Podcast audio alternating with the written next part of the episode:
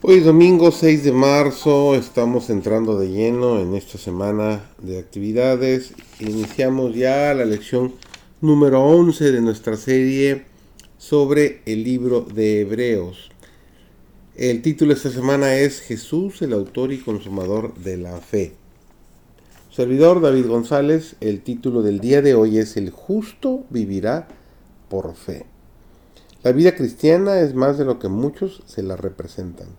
No consiste toda ella en dulzura, paciencia, mansedumbre y benevolencia. Estas virtudes son esenciales, pero también se necesita valor, fuerza, energía y perseverancia. La senda que Cristo señala es estrecha y requiere abnegación. Para internarse en ella e ir al encuentro de dificultades y desalientos se requieren hombres y no seres débiles. Se necesitan hombres firmes que no esperen a que el camino se les allane y quede despejado de todo obstáculo. Hombres que inspiren nuevo celo a los débiles esfuerzos de los desalentados obreros.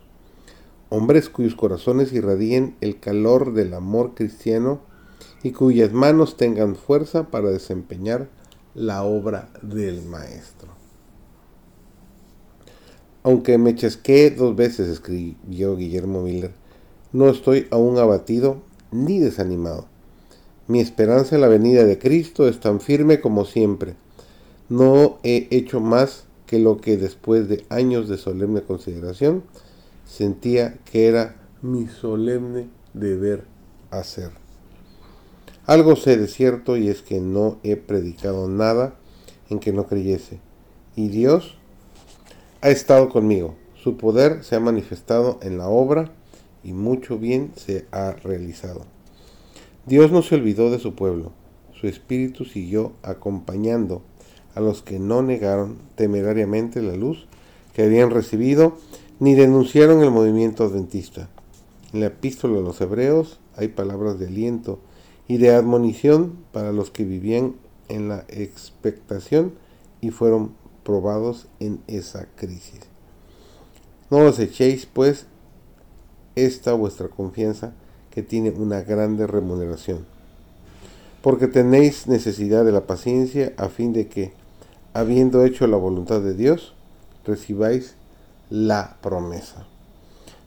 Porque dentro de un brevísimo tiempo vendrá el que ha de venir y no tardará.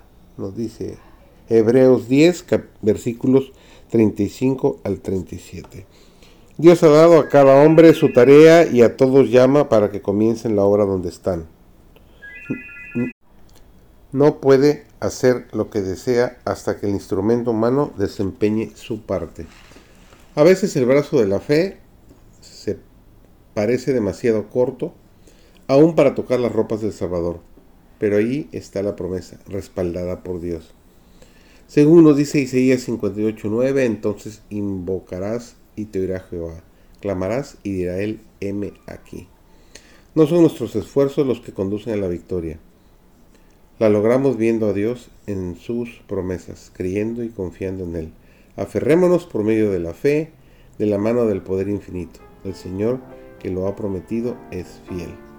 Surgirán preguntas que no podrán ser resueltas por el pensamiento humano.